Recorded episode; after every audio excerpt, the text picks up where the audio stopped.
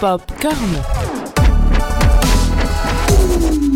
Cinéma, séries, livres, musique. Vous êtes bien dans Popcorn, votre émission qui parle de pop culture. On se retrouve aujourd'hui pour une nouvelle thématique autour de la pop culture du passé, du présent et pourquoi pas du futur. Pour vous accompagner tout au long de cette émission, nous avons Marie. Bonjour Marie. Salut Léa.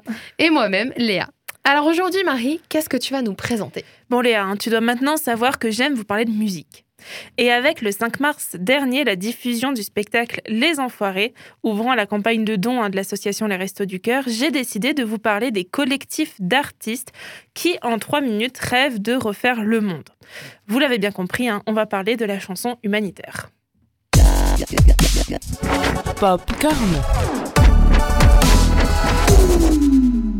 Donc, comme dit, hein, le 5 mars dernier était diffusé à la télévision le nouveau spectacle des Enfoirés pour l'ouverture de la campagne de dons des Restos du Cœur.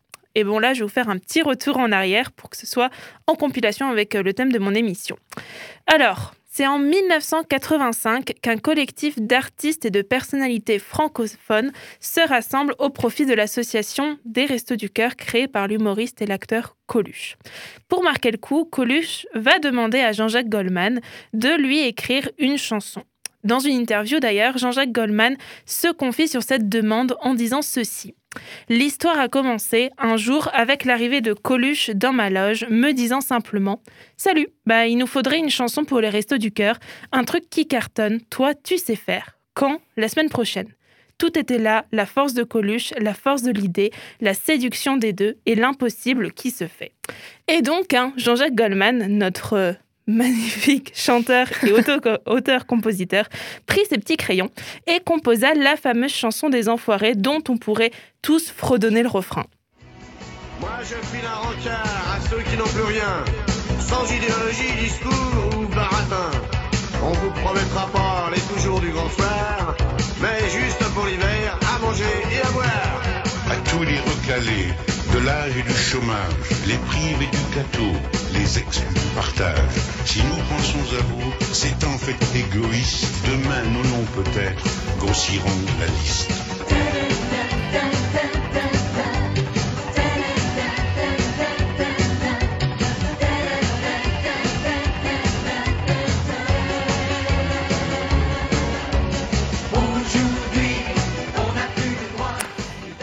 Interprétée par plusieurs personnalités, la chanson sort d'abord en 45 tours, oui à l'époque il n'y avait pas de CD, au profit de l'association. Et c'est ainsi que, sans le savoir, hein, Coluche créa la première bande des Enfoirés, avec entre autres bah, Jean-Jacques Goldman, hein, toujours le même, Yves Montand, Nathalie Baye, Michel Platini ou encore Michel Drucker.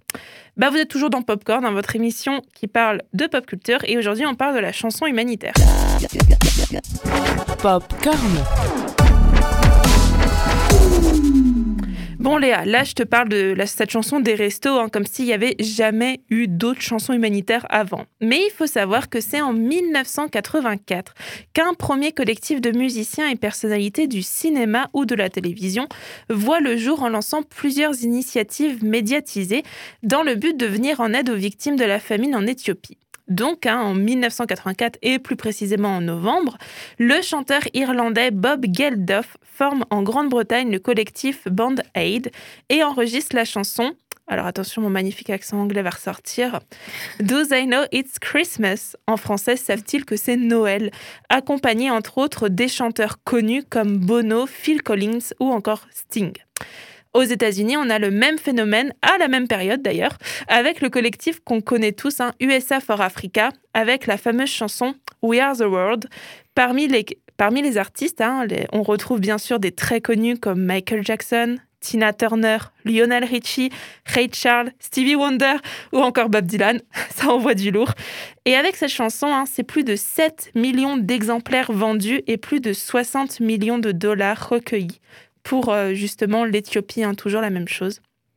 Et d'ailleurs, en France, en fin 84, toujours pour la même cause, voilà, le saxophoniste Manu Dibongo regroupe des musiciens africains et enregistre Tam Tam pour l'Éthiopie. Mais malheureusement, c'est pas cette chanson-là qu'on s'en rappelle le plus, justement pour cette cause.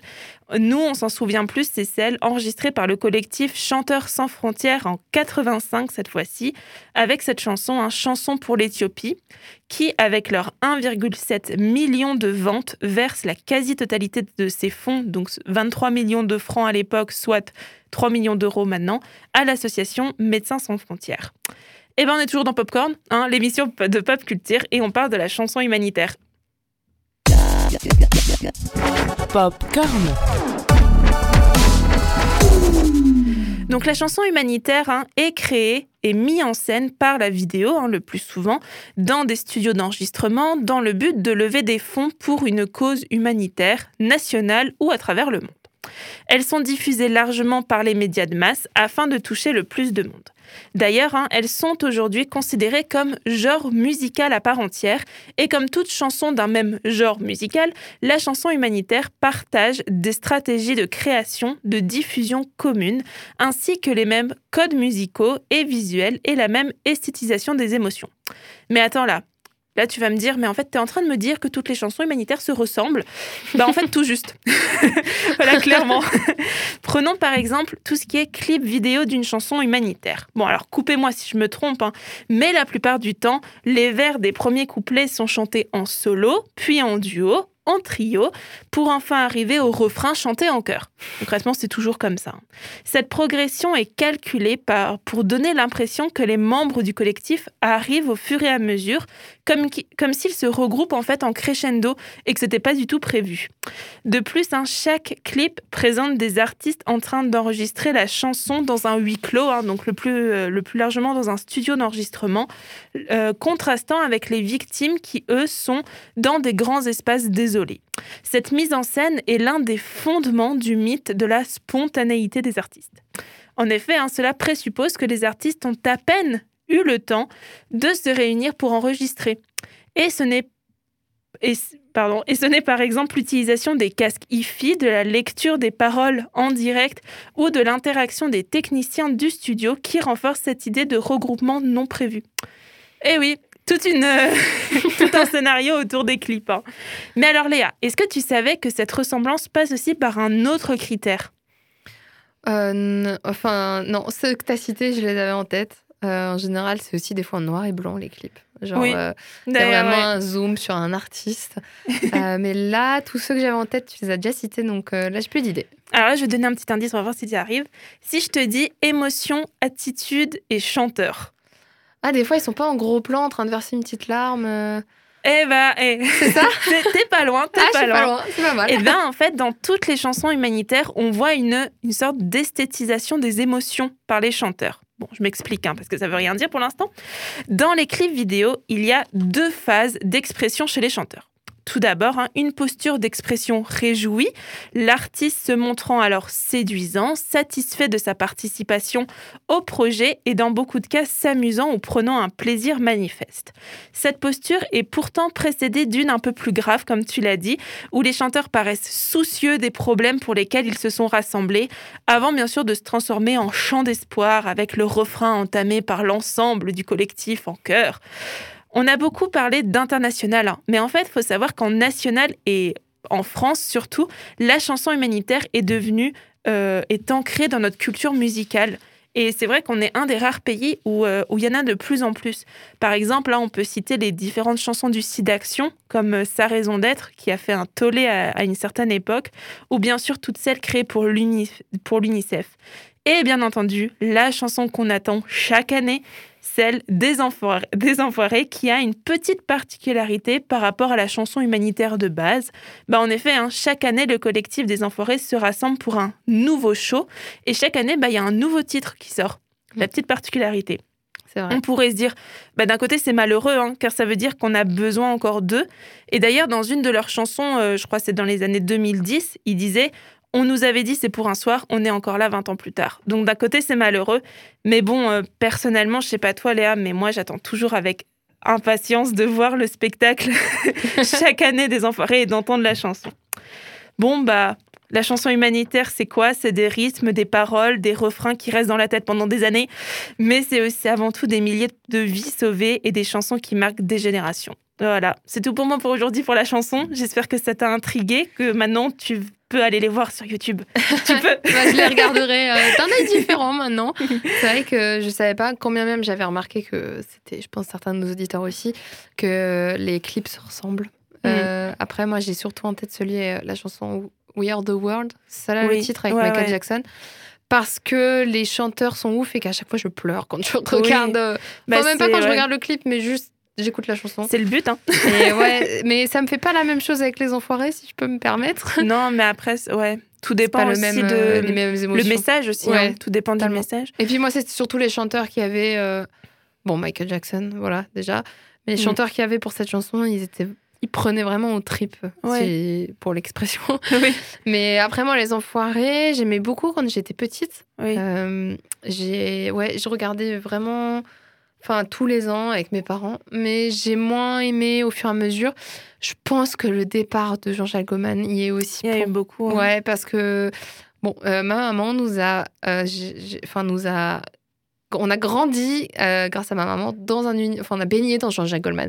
voilà, je connais toutes ces chansons par cœur euh, parce que vraiment ça c'était son style de musique à ma mère. Totalement, ouais. Euh, Jean-Jacques Goldman et Céline Dion. Voilà, les deux chanteurs avec lesquels j'ai j'ai baigné, j'ai eu le droit. dû beaucoup aimé le duo, du coup. Oui, j'ai eu le droit à tout en boucle, mais euh, c'est pour ça que j'aime beaucoup Jean-Jacques Goldman. Et donc, quand il est parti, bon, ça fait un moment maintenant, je crois. Ouais. Je crois que je me suis un peu désintéressée. Mm. Et euh, pour la, la petite histoire, il y avait des membres euh, du groupe qui sont de, de, de Jean-Jacques Goldman, n'importe quoi, des enfoirés qui sont venus dans le lycée où j'étais. Euh, J'avais le droit de le voir en étant très petit comité. C'était, alors je crois qu'ils se font appeler la bande à Fifi. C'est tous ceux de Philippe Lachaud, Ah en oui, fait. oui, la bande, euh, ouais. Voilà, Oui. je crois que c'est ça leur- le titre, Oui, c'est de- ça, ouais. le nom de leur, euh, leur groupe. Et en fait, ils étaient venus, c'était leur premier, euh, leur premier euh, enfoirés, enfin, je sais pas comment dire, mais leur première tournée en fait. Euh, Ils venaient d'être intégrés à la troupe et ils sont venus dans mon lycée pour nous parler justement. en fait de ce qu'ils récoltent et voilà du, Mm. du côté humani- humanitaire derrière et ça c'est un bon souvenir. Et je me rappelle qu'il y avait une journaliste euh, des DNA qui était venue qui nous avait interrogés.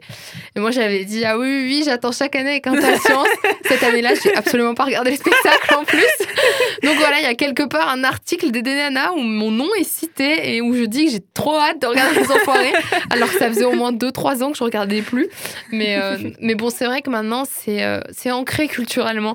Je pense Oui. qu'un jour euh, je suis c'est triste mais je pense pas que ça s'arrêtera Bon, je pense déjà Mm. parce qu'il y a des gens qui ont encore besoin ouais, de cet argent. totalement. Donc ça, c'est le côté triste. Et aussi le côté, euh, je, c'est trop ancré dans notre culture Non, française pour qu'il n'y ait plus ce spectacle. La preuve, on, ça fait bientôt un an qu'on vit une pandémie. Plein de choses se sont arrêtées. Mais les enfoirés, eux, ne s'arrêtent pas et nous Non. proposent quand même un spectacle. Donc ça prouve bien que les gens sont attachés à ce spectacle. Parce que c'est, voilà, ça fait euh, une trentaine d'années, je pense, Ah maintenant oui. qu'on est, Ah oui. qu'on est baigné dans, ce spectacle dedans, ouais. par an. Cette musique qu'on a dans la tête pendant des semaines par an. Et il y a aussi ce côté culturel, je pense, qui qui est pas prêt de partir. Ouais, il y a ce côté culturel qui, qui même des fois peut prendre un peu le dessus sur le message. Mhm. Parce que c'est vrai que on va dire que maintenant, euh, on se dit ouais, c'est un show regroupant plein d'artistes, euh, faisant euh, des, des reprises, des chansons euh, de, modernes et tout ça. Mais il faut quand même rappeler que alors ok, maintenant on est à l'époque du streaming musical, du streaming vidéo, mais il faut rappeler que chaque achat de CD et DVD, c'est 17 repas Oui. pour justement les gens qui n'ont pas les moyens de Mhm. se payer ça.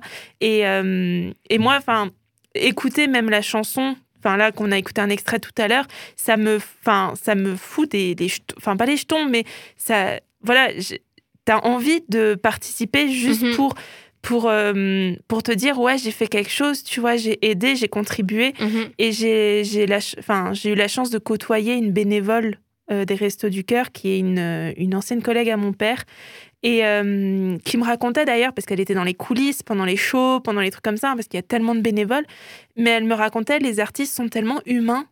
Ouais. Enfin, nous côté, on les ouais. voit à la télé, on les voit machin, mais ils ont tellement cette envie d'aider Mhm. que, euh, que quand t'es derrière, ça, ça, ça fout un coup, hein, vraiment. hein. Ouais. Tu te dis, euh, ouais, t'es pas tout seul. Et c'est ça, le, c'est ça, moi, qui me plaît toujours chez les Enfoirés, c'est que c'est une bande de potes. Qui, qui font un spectacle pour, le, enfin, pour la France entière, pour s'amuser, pour amuser les gens. Et je pense que, comme tu as dit, hein, en ce moment, on est dans une période assez compliquée et je pense que c'est tombé vraiment au bon moment. Mhm. Parce que justement, c'est une envie de, de, de relâcher un peu Oui. et de, de faire un énorme bordel général. du coup, euh, du coup euh, moi, j'ai enfin, voilà. j'ai attendu. euh, J'avais super hâte de, de le voir. Quoi. Ouais. Bah, en espérant aussi qu'au bout du compte, ils puissent récolter euh, autant d'argent parce que du coup, le spectacle, il n'y a pas eu de spectateurs. Ouais. Euh, parce qu'en en fait, euh, Bah, il a été fait en fait. Enfin, c'est que eux en fait qui ont été filmés du coup. Donc, il n'y a pas d'achat parce que les billets aussi rapportent une certaine somme. Et puis même tout ce que les personnes achètent sur place, euh, bah du coup pas les DVD parce que mais tous les goodies, Non, mais les t-shirts, ouais. euh, voilà tous les Et trucs puis, euh, autour. et- euh, ouais. voilà, et ça, tout ça aussi, ça compte en fait dans le, le- la somme finale. Et là, cette année, il n'y avait pas eu. Donc, euh, on espère qu'au bout du compte, ça puisse quand même Ouais, aider les gens parce que c'est ça le plus important. Euh, c'est aider les personnes qui en ont besoin. Et, euh, et- et là, ça prend tout son sens encore plus parce que des gens qui en ont besoin, bah, ça s'est multiplié avec Mm. la pandémie. Donc, euh, on espère qu'ils puissent les, enfin, que les enfoirés, euh, parce que c'est le but premier du spectacle, puissent aider euh, toutes ces personnes dans le besoin. ouais. Euh, merci Marie pour cette émission un peu musicale, en même temps un peu euh, qui prend au cœur. et euh, nous, on se retrouve bientôt pour une prochaine émission. En attendant, bien, prenez bien soin de vous et n'hésitez pas à nous suivre sur nos réseaux. On est bien actifs, donc Instagram et Facebook sous popcorn.radio. Et on vous dit à très bientôt. Popcorn.